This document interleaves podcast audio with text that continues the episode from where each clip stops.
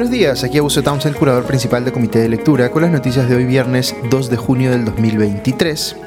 Una novedad importante que quería compartir con ustedes, eh, ya estamos muy cercanos a eh, cerrar con un eh, aliado que nos va a permitir volver a realizar nuestros eventos de debate de manera presencial, por lo menos una vez al mes.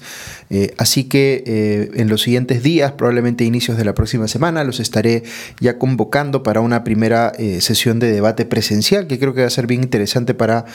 eh, volvernos a ver ya no solamente a través del Zoom, sino presencialmente con quienes quieran participar. Así que eso es algo que nos tiene bastante entusiasmados y ya pronto habrá eh, novedades al respecto. Pero entrando al tema de las noticias, comienzo esta mañana eh, comentándoles que en el Congreso el legislador de Renovación Popular, Jorge Montoya, presentó un proyecto de ley para denunciar la Convención Interamericana de Derechos Humanos, también conocida como el Pacto de San José. ¿Qué significa esto? Eh, denunciar es un término que se utiliza en el derecho internacional cuando eh, uno se quiere referir a eh, salir de un tratado. Es decir, lo que el congresista Montoya está proponiendo es que el Perú, que es un país firmante de la Convención Interamericana de Derechos Humanos, pues deje de serlo, lo cual tendría una serie de consecuencias, entre ellas la que busca expresamente Montoya, que es que el Perú deje de estar bajo la competencia de la Corte Interamericana de Derechos Humanos como instancia supra nacional a la que pueden llegar casos de violaciones de derechos humanos luego de que se hubiera agotado eh, todas las instancias del sistema judicial peruano. Esto es bueno recordarlo porque no es que uno pueda ir directamente a la Corte Interamericana de Derechos Humanos, si es que quiere, eh, eh, en caso que, por ejemplo, quiera denunciar al Estado peruano por una presunta violación de derechos humanos, sino que tiene que ir primero al sistema de justicia peruano, porque en el Perú tenemos pues separación de poderes y el Poder Judicial es o debe ser un poder independiente solo si uno ya hizo todo lo que podía hacer de cara a la justicia peruana y aún así quiere seguir eh, reclamando porque siente que sus derechos no han eh, sido eh, respetados, recién allí puede ir a la Corte Interamericana de Derechos Humanos. ¿Por qué se habilita esta opción adicional y no se deja las cosas simplemente en lo que pueda haber resuelto en última instancia el Poder Judicial peruano? Eh, pues eh, justamente se asume no como una certeza, sino como un riesgo, que el Poder Judicial peruano puede no ser completamente independiente del gobierno o eh, puede resolver con cierto sesgo en favor de su propio Estado, cosa que podría corregirse en un tribunal internacional que tenga una mirada más objetiva. Ahora, quienes eh, objetan o critican el trabajo de la Corte Interamericana de Derechos Humanos, como el congresista Montoya, piensan que es al revés, que es la Corte Interamericana la que muestra ciertos sesgos en sus fallos, eh, digamos, contrarios al Estado peruano o a ciertas instituciones como las Fuerzas Armadas y que el Poder Judicial, desde su óptica, es más eh, objetivo, digamos, que lo que son los fallos, digamos, de la Corte Interamericana de Derechos Humanos. Y por eso es que quieren deshabilitar esa posibilidad de última instancia supranacional. Pero eh, pueden eliminarla eh, con tan solo un proyecto de ley como el que ha presentado el congresista Montoya. Eh, la respuesta sencilla es que no. Eh, eh, o que tendrían que pasar necesariamente otras cosas para poder lograrlo. El tema aquí es que nuestra propia constitución es la que dispone que debe haber esa instancia supranacional para ver casos de derechos humanos. Entonces, como reconoce el abogado constitucionalista eh, Carlos Hackanson, que es más bien crítico de la Corte Interamericana de Derechos Humanos, para poder salir de ella tendría que haber necesariamente otro camino habilitado para que exista esa instancia supranacional de derechos humanos. Dicho en sencillo, si no se quiere estar bajo la competencia de la Corte Interamericana de Derechos Humanos, no se puede simplemente dejarla, sino que tiene que ser reemplazada por otra Corte Internacional que cumpla de alguna manera la misma función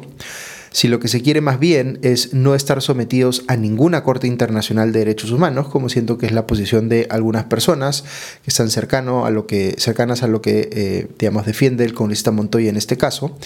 eh, entonces lo que tendrían que hacer eh, quienes prefieren esa posición es cambiar la constitución en ese aspecto. De otro modo no se puede hacer mucho porque el tema está, como les digo, regulado a nivel constitucional.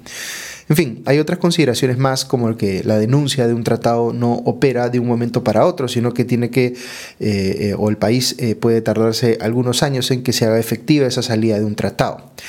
Eh, ¿Está consciente el congresista Montoya de todo esto o solo está presentando este proyecto para, digamos, reforzar un posicionamiento político suyo? Eh, pues no lo sé, pero entre las razones que él está dando para justificar su proyecto de sacar al Perú de la eh, Convención Interamericana de Derechos Humanos,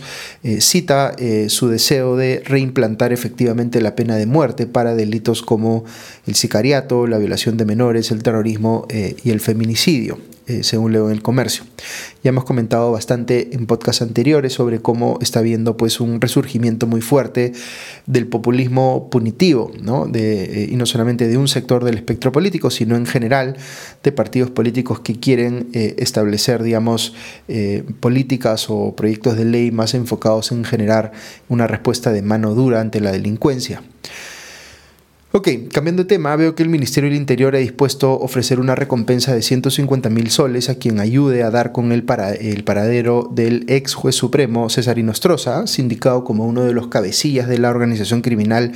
conocida como los Cuellos Blancos del Puerto, quien fugó hace como cinco años por la frontera norte del país cuando se le había impuesto un mandato de prisión preventiva y un impedimento de salida del país y terminó yéndose a España.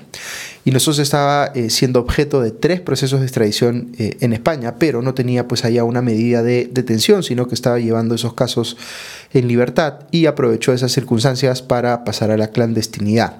Esta recompensa de 150 mil soles supone pues un incremento de una anterior que había por él de 40 mil soles,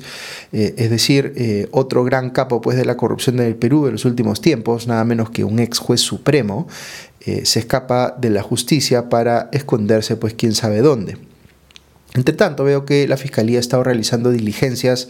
en el Ministerio de Vivienda en conexión con las irregularidades detectadas en la gestión de eh, Gainer Alvarado, el ministro de esa cartera durante el gobierno de Pedro Castillo, hoy eh, preso en el penal Castro Castro. La actual ministra, Jania Pérez eh, de Cuellar, ha evidenciado eh, el caso de una obra de agua y saneamiento en Piura, eh, impulsada por la gestión de Alvarado, donde sospecha que ha habido corrupción. esto, digamos, en virtud también de un informe que preparó la Contraloría al respecto. Se trata de una adjudicación por 561 millones de soles en la cual el comité de selección le eh, habría dado pues un trato desigual a los postores, eh, como queriendo en apariencia beneficiar a alguno en particular, de hecho a un consorcio integrado por la empresa china TSCU eh, Civil Engineering Group y JPC Ingenieros. Eh, el Ministerio de Vivienda ha anulado de oficio esa adjudicación, pero el consorcio está reclamando ante el Tribunal de Contrataciones del Estado. Eh, el Ministerio veo que ya ha separado a los tres funcionarios de ese comité de selección, a quienes eh, se les imputa, digamos, haber tomado acción para excluir de la competencia a otras empresas y de esa manera dejar como que corriendo sola a, esta, a este consorcio, digamos, comprendido o digamos que tenía como interés a esta empresa china, TSU Civil Engineering Group, y a esta otra empresa, eh, JPC Ingenieros. En el frente judicial veo que la ex primera dama Nadine Heredia hizo un pedido para poder viajar a Medellín, eh, Colombia, por eh, cuatro días por un asunto médico. Señaló que necesitaba hacerse un examen de descarte de una enfermedad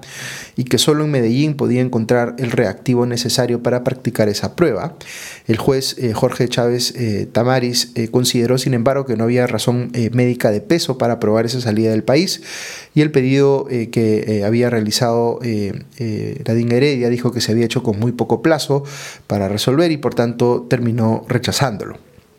Por otro lado, el Poder Judicial ratificó el mandato de impedimento de salida del país contra Jorge Hernández Fernández, más conocido como el español, eh, aunque lo redujo de 36 a 24 meses. Recordemos que el español es indicado como la persona a la que Pedro Castillo le encargó la creación de un grupo paralelo de inteligencia clandestino que se utilizaría para espiar ilegalmente a sus críticos.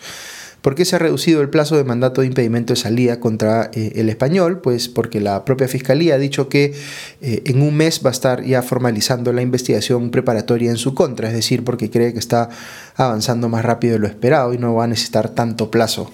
eh, mientras avance esa siguiente fase. Algunas noticias del Congreso, el legislador eh, Segundo Montalvo, que es el autor de la llamada ley eh, Mordaza, es decir, la que busca incrementar las penas por los delitos de difamación y calumnia y que los gremios periodísticos han identificado como un eh, serio peligro al ejercicio de la prensa, se vio involucrado precisamente en un incidente en una audiencia del gobierno regional de Amazonas en el que terminó insultando a los periodistas que le estaban preguntando insistentemente por sus proyectos de ley, por sus multas de tránsito y otras cosas más. Eh, Montalvo los calificó de, entre comillas, chantajistas, ayayeros y mermeleros. Antes había sido eh, él invitado a retirarse de la audiencia eh, del gobierno regional porque estaba, entre comillas, generando desorden. Finalmente fue escoltado por varios efectivos de la policía porque los periodistas y algunos ciudadanos no paraban de increparle. Por otro lado, veo que en el Congreso han despedido a Brother Alexander eh, Paredes, la persona que estaba pues involucrada en este esquema de recorte de sueldos que operaba la congresista María Cordero Jontay, ya expulsada de Fuerza Popular. Eh, Paredes era eh, el intermediario, él y su esposa, que también trabaja en el Congreso, eh, que utilizaba Cordero Jontay para sustraerle dinero pues, a los trabajadores de su despacho. Según el jefe de comunicaciones del Congreso, Paredes no solo ha sido desvinculado, sino que se va a recomendar que se le inhabilite del servicio civil por cinco años. Ok, eso es todo por hoy. Que tengan un buen día eh, y un buen, eh, buen fin de semana y ya nos escuchamos pronto. Adiós.